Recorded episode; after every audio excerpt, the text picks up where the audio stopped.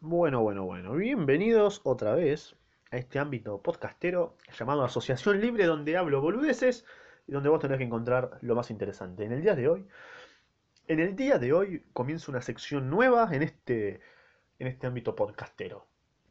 Hoy vamos a empezar a leer la obra de teatro de eh, Molière, se llama llamado El médico a palos, que se escribió seguramente hace 400 años, igual que El Avaro, que ya, te, que ya hice el resumen, que lo podés ir a ver, y si no lo querés ver, morite.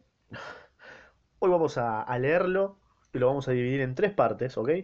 Van a haber tres podcasts mientras lo vaya leyendo, que no sé de cuánto durarán, supongo que durarán entre media hora y 45 minutos cada, cada uno, así que anda preparándote psicológicamente, porque voy a estar haciendo lo que vos no haces porque sos un pajero, o porque no tenés ganas de ir a comprarlo, o porque está caro, o porque eh, se te desguinzó un huevo y no querés ir a comprarlo. Así que, o, que, o te da paja también leerlo en PDF. Así que yo lo voy a leer por vos. Imagínate hasta dónde llegó el internet que encontrás a un salame como yo que te lo lea y hasta, y hasta le ponga expresión a los personajes. Así que se llama El médico a palos por Molière. No voy a leer eh, los personajes ahora, los iré leyendo a medida que vaya transcurriendo la trama para ir entendiendo mejor. Eh, bueno, lo primero que dice es, la escena representa en el primer acto un bosque y en los dos siguientes una sala de casa particular, ¿ok? Una, la primera escena que está Sagnarelle, que Sagnarelle es, es un leñador y esposo de Martina, la cual aparece en la primera escena, así que van a hablar, es, no, es, ¿cómo se llama? Ganarelle, es Ganarelle. Bueno, le decir, es Ganarelle, es Ganarelle con Martina, que son marido y mujer, ¿ok? Comienza hablando, es Ganarelle. No, te digo que no quiero hacer nada de eso, y que me corresponde a mí hablar y ser el amo. Yo te digo que quiero que vivas a mi antojo, y que no me he casado contigo para aguantar tus excesos. Ay, qué trabajo es tener mujer. Hay que tener... Ay, qué trabajo es tener mujer. Ah, o sea, como que, ah, qué hijo de puta. Ay, qué trabajo que es tener mujer. Bien dice Aristóteles que la mejor es peor que un demonio. Vean al hombre entendido con su bendito Aristóteles. Sí, un hombre entendido. A ver si encuentras un leñador que sepa, como yo, razonar las cosas. Que haya servido seis años a un médico famoso y sabido en su infancia sus rudimentos de memoria. Maldito el loco rematado. Maldita sea la miserable. Maldita sea la hora en que me casé contigo. Y maldito sea el pícaro escribano que anduvo en ello. Que seas tú realmente el que te quejes de este matrimonio. ¿No deberías estar en todo momento dando gracias al cielo por tenerme como esposa? ¿Y merecías casarte con una persona como yo? Verdad, es que me hiciste demasiado honor, y que tuve ocasión de alabarme la noche de bodas. Eh, por Dios, no me hagas hablar de eso, pues diría ciertas cosas. Ah, ¿sí? ¿Qué? ¿Qué dirías? Basta, dejemos ese capítulo. Es suficiente con que, se, con que sepamos lo que sabemos y que fuiste muy dichosa en encontrarme. Ah, pará, ¿quién sos? ¿Quién sos? Narele. Chupala, puto. Martina, eh, ¿a qué llamas tu ser muy dichosa en encontrarte? Un hombre que me condena al hospital, un libertino, un traidor que se come todo cuanto tengo. Mientes, me bebo una parte. Ah, está bien. Que me vende prenda a prenda todo lo que hay en casa. Eso es ser casero. Que me ha quitado hasta la cama que tenía. Ah, sí te levantarás más temprano. Ah, recínico. Que no me deja, en fin, un solo mueble en toda la casa. Así puede uno mudarse con más facilidad. Y que desde que amanece hasta que anochece no hace más que jugar y beber. Eh, es para no aburrirme. ¿Y qué quieres que haga yo con mi familia entre tanto? Eh, todo, cuanto te plazca. Tengo cuatro niñitos encima. Bueno, déjalos en el suelo. Que me piden pan sin cesar. Y dale azote, cagalos a palos. Ah, renací Gnarele. Dale azote. Cuando he bebido y he comido bien, quiero que esté todo el mundo harto en mi casa.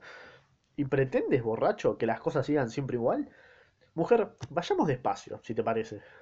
¿Que soporte eternamente tus insolencias y tus excesos? No nos acaloremos, esposa. ¿Y que no sepa yo encontrar manera de restituirte a tu, a tu deber? Esposa, ya sabes que no tengo un alma sufrida y que mi brazo es bastante sólido. Me burlo de tus amenazas. Mujercita mía, amiga, te pica la piel de ordinario. Ya te demostraré que no tengo el menor miedo. mi cara mitad. Tienes ganas de robarme algo. ¿Crees que me espantan tus palabras? dulce objeto de mis ansias, te arrancaré las orejas, ¿no? Borracho, ah, te zurraré. So pellejo, que no sé qué significa. Te cascaré, infame, te daré una golpiza. Ah, bueno, está bien. Renazi, el violencia de género alert. Martina. Traidor, insolente, mentiroso, cobarde, sinvergüenza, andrajoso, bribón, ruin, pícaro y ladrón. Ahí tienes un, top de, insultos con elegancia. Ah, ¿quieres verlo? le toma un palo y golpea a su mujer. Martina gritando, ¡ay, ay, ay, ay! Esnarele. Este es el mejor medio de apaciguarte, ¿no? Amigo, muy nazi la primera escena. O sea, el chabón cagando, cagando la palo a Martina. Violencia de género muy, muy fuerte. Eh, bueno, nada, vamos a la. Voy a la próxima escena. Que está el señor Roberto, Esnarelli Martín. El señor Roberto, a ver quién carajo es. El señor Roberto. El señor Roberto es el vecino de Esnarelli. Así que está el vecino Roberto, Esnarelli Martina en su bella casa. Segunda escena y comienza hablando el señor Roberto. Bueno, bueno, bueno, ea, ¿qué es esto? ¡Qué infamia! Maldito el bribón que pega así a su mujer. Martina al señor Roberto, con los brazos en jarras, haciéndole retroceder al hablar y dándole por último un bofetón. Ah, revoluda. Pero si yo quiero que me pegue. Ah, ¿Qué? Roberto. Ah, entonces accede a ello gustoso. ¿Por qué se mezcla en esto? He hecho mal. ¿Es un asunto suyo? Tiene razón. Vaya con el impertinente que quiere impedir a los maridos que peguen a sus mujeres. Me retracto. ¿Qué tiene usted que ver en esto? Eh, nada. ¿Lo ha mandado a alguien meter aquí la nariz? No. Ocúpese en sus asuntos. Bueno, no digo una palabra, está bien, me quedo pillo. me gusta que me peguen. Ah, re. Bueno, capaz tenía un, cierto tipo de fetiche, ¿qué sabes? Señor Roberto. Bueno, de acuerdo. No es cosa suya. Bueno, ya entendimos, Martina, que no es cosa tuya. Señor Roberto, es cierto. Y es un necio en venir a meterse donde nada tiene que hacer. Le da otro bofetón. Bueno, pará, amiga. Calmate. Roberto se dirige hacia no, eh, Roberto se dirige luego hacia el marido, que le habla de un modo parecido, haciéndolo retroceder. Lo golpea con el mismo palo y lo hace huir. Pobre Roberto, le cagaron a palo de todos lados. Compadre, te pido perdón con toda mi alma. Sigue, zurra, pega como es debido a tu mujer. ¿Qué? Te ayudaré si quieres. No, amigo, muy nazi. Esnarele. No quiero. Ah, eso es otra cosa. Quiero pegarle si me da la gana, y no quiero pegarle si no se me antoja. Bueno, muy bien. Es mi mujer y no la tuya. Eh, indudablemente. No tienes que mandar, no tienes que mandarme nada. ¿Conforme? No necesito de tu ayuda. Bueno, perfectamente. Y eres un impertinente por meterte en los asuntos ajenos. Sabe que Cicerón dice que entre el árbol y el dedo no hay que poner la corteza. Golpea al señor Roberto y lo echa, volviendo hacia su mujer y estrechándole la mano. Ea, hagamos las paces nosotros. Chócala. Martina. Oh, después de haberme pegado así. Eso no es nada, choca. No quiero. ¿Eh? No. Mujer. Mujer mía. Nones. ¿Qué soy el burro? Vamos, te digo. No lo haré. Ven, ven y ven. No, quiero estar furiosa. Bah, es una tontería. Vamos, vamos. Déjame ya. Choca, te digo. Me has sacudido demasiado. Pues bien, vaya, te pido perdón. Choca la mano. Te perdono. Eh, pero me la pagarás. Eres una loca en preocuparte por esto. Son las cosillas necesarias de cuando en cuando, en la amistad. Y cinco o seis palos entre personas que se, que, que se quieren sirven para fortalecer el cariño. Bueno, me voy al bosque y te prometo, y te prometo hoy más de un ciento de haces.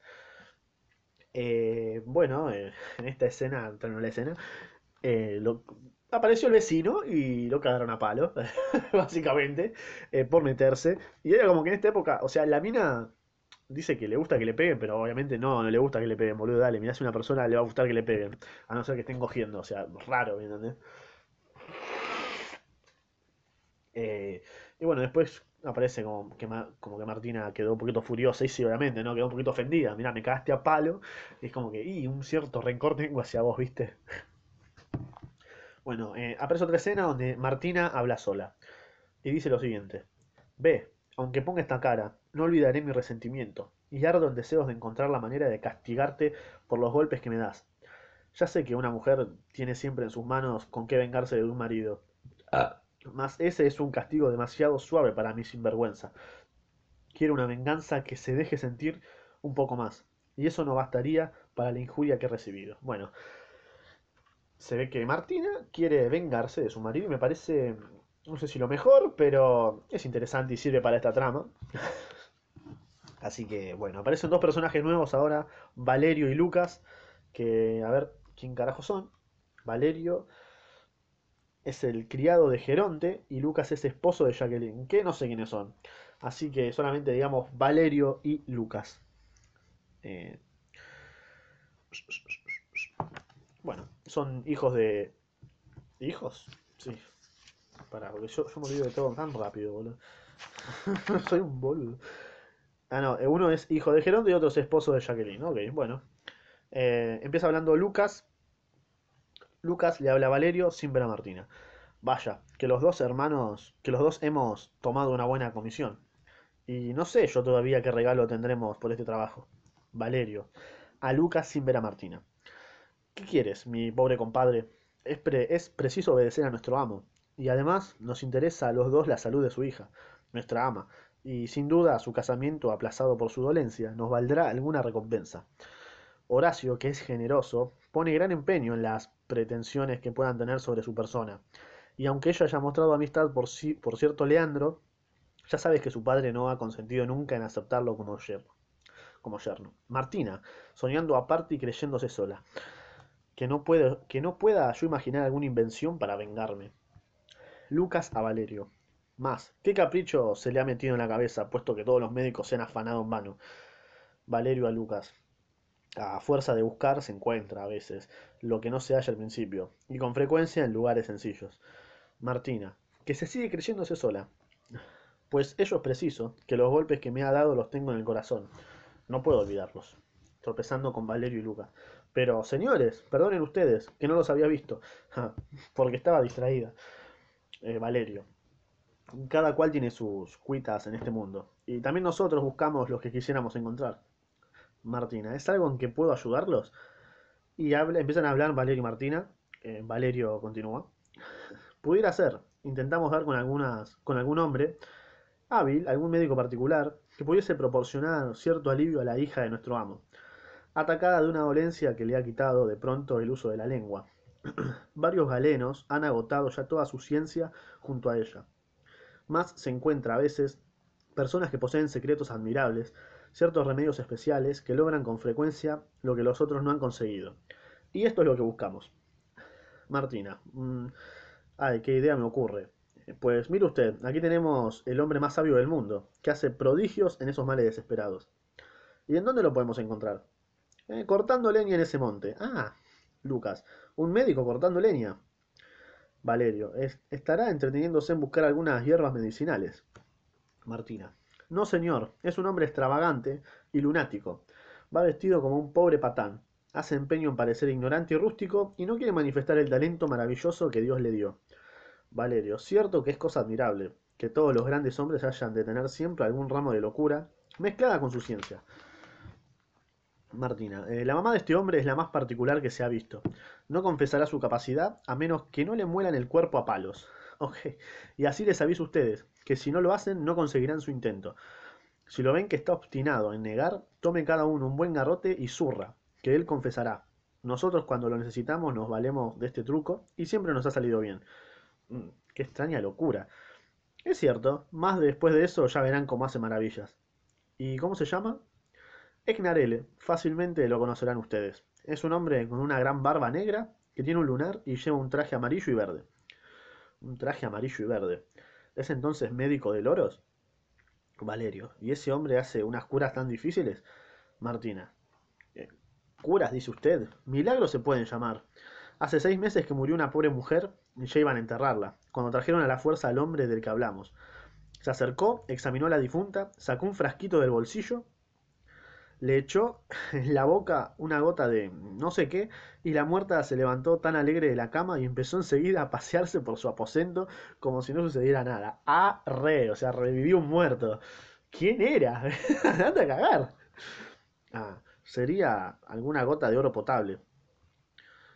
Como que yo lo vi. Mire usted, aún hace, no hace tres semanas que un chico de unos 12 años se cayó del campanario, se le rompieron las piernas y la cabeza contra el empedrado no bien hubieron traído a nuestro hombre, cuando le frotó todo el cuerpo con cierto ungüento que él sabe hacer, y el niño se puso de pie inmediatamente y corrió a jugar a las bolas. Ese hombre debe conocer la medicina universal. ¿Quién lo duda? Pues ese hombre es el que necesitamos nosotros. Vamos a buscarlo. Valerio, le damos las gracias por la satisfacción que nos da. Martina, pero sobre todo acuérdense ustedes de la advertencia de los garrotazos. Eh, por Dios, déjanos hacer. Si solo depende de zurrar, la presa es nuestra. Valerio a Lucas. Hemos tenido mucha suerte con este encuentro, y me hace conservar por mi parte las mejores esperanzas del mundo. Ok, eh, acá terminó la cena. Bastante picante, ¿no? Porque Martina eh, le manda a dos chabones a que lo caen a palo para que le cuente cómo curar gente. O sea, qué carajo. Eh, muy, muy picante. en la próxima escena aparece Gnarele, Valerio y el muchacho Lucas. Así que vamos a ver si lo cagan a palo, como se merece, ¿no? O capaz es Gnarele, es ex naral, ex es ganarale, es ganarele, es ganarele, es ganarele. No, no sé cómo pronunciarlo. Yo voy a decir narele, a la mierda. Narele. que es el leñador puto. Eh, esta escena aparece Narele, Valerio y Lucas. Ex Narele, cantando. La, la, la, la, la. Valerio. Oigo cantar y cortar leña a alguien. Ex Narele, entrando en escena con una botella en la mano, sin ver a Valerio ni a Lucas. La, la, la, la, la. A fe mía, ya he trabajado bastante para beber un trago. Tomemos aliento. Después de haber bebido, esta leña pesa más que cien diablos. Canta, bueno, voy a cantar. Qué dulces son, linda botella, qué dulces son el de tu leve borbotón. Cuánta envidia yo tendría de ver tu panza siempre llena. Yo te pregunto, amiga buena, ¿por qué al final estás vacía? Eh, por Dios, no nos pongamos melancólicos. Valerio. Creo que no te falta razón y que lo tenemos adelante. Valerio, veamos, veámoslos de cerca. Esnarele, besando su botella. Ah, picarona, ¿cómo te amo, corchito mío? Canta, viendo a Valerio y a Lucas, que lo examinan, que lo examinan y baja la voz. Cuánta envidia yo tendría de ver tú, al ver que lo examinan desde más cerca. ¿Qué diablos? ¿A quién miran estos? Valerio le habla a Lucas. Es él, con seguridad. Es tal como nos los han pintado. Esnarele deja la botella en el suelo y viendo que Valerio se inclina para saludarle, cree que lo hace con intención de tomarla y la coloca al otro lado. Y al hacer Lucas lo mismo, Esnarele vuelve a tomar su botella y la aprieta contra su estómago, con gestos diversos que constituyen un verdadero juego escénico. Esnarele. Deliberan, mirándome. ¿Qué desearán? Valerio. Señor, ¿no es usted el llamado Esnarele? Eh, ¿Cómo? ¿Es usted un caballero que se llama Esnarele?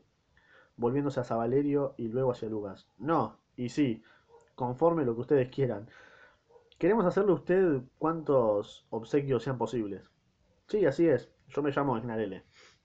Señor, estamos encantados de verlo. Nos han enviado a usted para lo que buscamos y venimos a implorar su ayuda, que no es necesaria.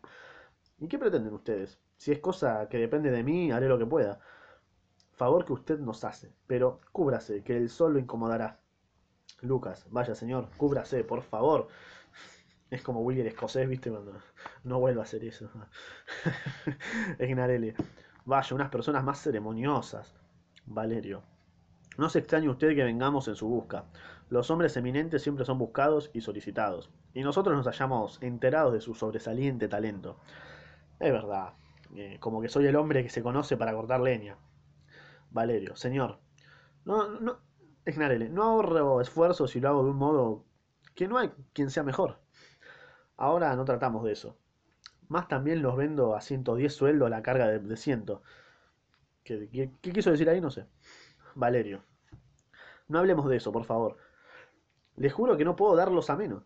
Señor, estamos enterados de las cosas. Pues si es así, eh, sabrá que los vendo a eso. Señor, es burlarse el podrán encontrar en otros sitios a menos, a menos precio. Eh, hay, haces de hay haces de haces más con respecto a lo que yo hago. Eh, señor, interrumpamos aquí esta conversación. Le juro que no lo tendrá aunque se necesitara el doble. Basta, la puta madre, basta. es No, pagará eso, en conciencia. Le hablo con sinceridad y no soy un hombre que exagero. Valerio, ¿Es posible, señor, que una persona como usted se divierta en estas groseras simulaciones? se rebaje hablando de este modo? Que un hombre tan sabio, un médico famoso como es usted, quiera disfrazarse a los ojos del mundo y tener escondido los magníficos talentos que posee. Esnarele. Está loco. Por favor, caballero, no disimule con nosotros. ¿Cómo? ¿Para qué excusarse? Nosotros lo sabemos y se acabó. Pero, ¿por quién me toman? ¿Quién? ¿Un gran médico? ¡Qué disparate! Médico será usted. Yo no lo soy en modo alguno, ni lo he sido jamás. Eh, ya le acomete su locura. Señor, no quiera negarlo más, y no lleguemos, por favor, a, a enojosos extremos. Por Dios, lleguen a todo lo que quieran. No soy médico, ni sé lo que quieren decirme. Veo que habrá que emplear el remedio. Señor, le ruego una vez más que confiese lo que es. Por todos los santos, no insiste y confiese lealmente que es médico. Yo reviento de rabia. ¿A qué negar lo que todo el mundo sabe? ¿Por qué todas esas tonterías? ¿De qué le sirve eso? Señores, en una palabra, igual que en 2000, les digo que yo no soy médico. ¿No es médico? No, boludo. ¿No es médico? Pues le digo a ustedes que no soy médico. La concha de tu madre, no soy médico. Pues amigo, con su buena licencia tendremos que valernos del remedio consabido. Lucas, Lucas toman cada cual un palo y lo golpean. Ay, ay, ay, basta, que yo no soy médico y todo lo que ustedes y todo lo que ustedes quieran. ¿Para qué darnos el trabajo de molestarlo a garrotazos? ¿Por qué causarnos el dolor de pegarle? El trabajo es para mí que lo llevo. Por mi alma que me disgusta de veras. Pero señores, vamos claros, ¿qué es esto? ¿Es una humorada ustedes están locos? ¿Con que, ¿Con que usted no es médico? No, señor, no lo soy. Ya está dicho. Con que no, ¿eh? No, no, lo soy. Lo, lo golpean de nuevo. Ay, ay, pobre de mí. Sí que soy médico, sí, señor. Valerio, me alegro de verlo usted tan razonable. Ahora sí que parece usted hombre de juicio. Le pido perdón con toda mi alma. Le pedimos disculpas por la libertad que nos hemos tomado. Egnarele, maldita sea su alma. Si seré, si seré yo médico y no habré reparado en ello. No hay que arrepentirse. A usted se le pagará muy bien su asistencia y quedará contento. Pero hablando ahora en paz, ¿es cierto que soy médico? Certísimo. ¿Seguro? Sin duda ninguna. Pues lléveme el diablo si yo sabía tal cosa. Pues cómo, siendo el profesor más sobresaliente que se conoce. Ah, ah, ah, ah, ah, ah. Lucas, un médico que ha curado no sé cuántas enfermedades mortales. Válgame Dios. Una mujer era tenida por difunta hace seis horas. Estaban a punto de enterrarla cuando una gota de algo le hizo recobrarse y andar enseguida por el aposento. Una mujer que estaba ya enterrada. Vaya. Un niño de 12 años se cayó desde lo alto de un, de un campanario y se rompió la cabeza, las piernas y los brazos. Y usted, con no sé qué angüento, hizo que se pusiera de pie inmediatamente y se fuera a jugar a las bolas. Diablos. En fin, señor, quedará satisfecho de nosotros y ganará lo que quiera dejándose conducir a donde pensamos llevarlo. ¿Ganaré lo que quiera? Sí, sí, así es. Ah, bueno, soy médico sin disputa. Lo había olvidado. Más ahora vuelvo a acordarme. Eh, ¿De qué se trata? ¿A dónde hay que trasladarse? Nosotros lo conduciremos. Eh, se trata de ir a ver a una joven que se ha perdido el habla. Eh, a fe mía, yo no la he encontrado. Valerio a Lucas. Le gusta la broma. Eh, a Esnarele. Vamos, señor. ¿Sin vestidura de galeno? Nosotros llevaremos una. Eh, Esnarele entregando su botella a Valerio. Tengan esto. Ahí es donde he hecho mis medicinas. Volviéndose luego hacia Lucas y escupiendo. Tú pisa ahí, por, prescri por prescripción médica. Lo revolviaba. Lucas. Vaya, qué bueno. Este médico me gusta, creo que triunfará, porque es bromista. XD, XD, XD. Eh, bueno, bastante picante el asunto.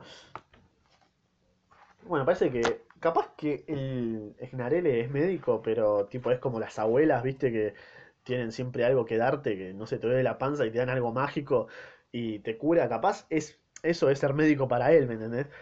O para ellos. Quién sabe.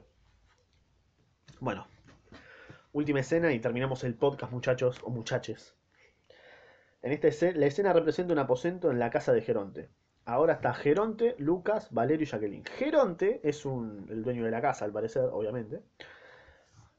Eh, Lucas y Valerio, a ver. Valerio es el hijo de Geronte, ¿ok? Lucas es esposo de Jacqueline. Ah, Ok, está Lucas, que es esposo de Jacqueline, y Geronte y Valerio, que son padre e hijo. Eh, sí, ¿no? Así, sí, perfecto. Lucas, sí. Repito, para vos, para tu mente escasa, igual que la mía.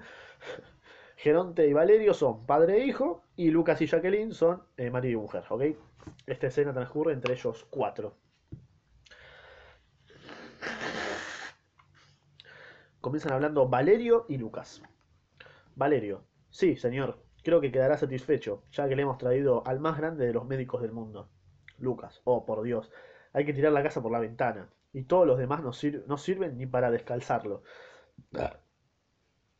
Es un hombre que ha realizado curaciones asombrosas, que ha sanado a gente que estaba muerta. Es un tanto caprichoso, como ya le he dicho, y a veces tiene momentos en que sale con, afirmaciones extrañas y no parece lo que es. Sí, sí, así es. Eh, le gusta chancearse y a ratos se diría con su permiso que tiene vena de loco. Más en el fondo en todo, es todo ciencia y con frecuencia dice cosas muy elevadas. Cuando se le antoja habla con gran talento, como si leyese un, libro. Eh, su fama se ha difundido hasta aquí y todo el mundo acude a él. Geronte. Ardo en deseos en verlo. Tráiganlo aquí, pronto. Valerio, voy a buscarlo. Jacqueline. A fe mía, señor, este hará lo que han hecho los otros. Creo que será lo mismo, y la mejor medicina que podrían dar a su hija sería, a mi entender, un apuesto y un buen marido por el que sienta amor. Geronte. Por Dios, amiga, te metes en todo. Lucas, calla, Jacqueline, no tienes que meter la nariz en esto. Jacqueline. Te digo y te repito que todos estos médicos no darán más que agua clara. Su hija necesita otra cosa que el ruibarbo y el zen. Yo marido es el emplasto que cura todos los males de las mozas. Tengo un resfrío fuerte. Geronte, ¿se halla ahora en estado de que quiera alguien cargar con ella, dada la dolencia que sufre? Y cuando he querido casarla, ¿no se ha opuesto a mi voluntad? Jacqueline, ya lo creo. quiere darle a un hombre, quiere darla a un hombre al que no ama. ¿Por qué no escoger al señor Leandro, que conmueve su corazón? Entonces le hubiera obedecido sin rechistar, y, apuesto cualquier cosa a que él la tomaría, tal como es, si quisiera dársela. Era un perro, boludo. Geronte. El tal Leandro no es el que le conviene. No tiene fortuna como el otro. Jacqueline. Tiene un tío muy rico, del que es heredero. Geronte. Todos esos bienes futuros me parecen otras tantas cantilenas. No hay nada como lo que se posee y corre uno el riesgo de engañarse cuando se cuenta, se cuenta con los bienes que otro le reserva. Uh, fuerte, picante ese mensaje. La muerte no siempre tiene los oídos abiertos a los deseos y a las peticiones de los señores herederos. Y se le ponen a uno los a uno largos los dientes cuando se espera, para vivir el fallecimiento de alguien. Jacqueline. En fin, he oído siempre decir que en el matrimonio, como en otras cosas, la dicha prescinde de la riqueza. Los padres y las madres tienen la condenada costumbre de preguntar siempre ¿Cuánto tiene él? ¿Cuánto tiene ella? Y mi compadre Pedro ha casado a su hija Simona con el gordo Tomás porque tenía una fanega de viña más que el joven Robin, al que consagraba a ella su querer. ¡Ah! Y vean a la pobre criatura que se ha quedado amarilla como un membrillo y que no ha mejorado desde ese día. Es un buen ejemplo para usted, señor. Solo importa el gusto de una en este mundo. Y yo preferiría dar a mi hija a un buen marido que le fuese agradable a todas las riquezas de la comarca. Geronte. Por Dios, mi señora nodriza, ¿cómo hablas? Cállate, te lo ruego. Te preocupas demasiado y, revuelves tu leche. ¿Qué? Lucas. Golpeando a cada frase que pronuncia sobre el pecho de Geronte. Por todos los diablos, calla. Eres un impertinente. Al señor no le interesan tus discursos y ya sabe lo que tiene que hacer. Ocúpate en dar la teta al niño sin echártelas tanto de discutidora el Señor es el padre de su hija y es bueno y cuerdo para ver lo que ella necesita. Geronte, poco a poco, oh, poco a poco. Lucas, volviendo a golpear sobre el pecho de Geronte.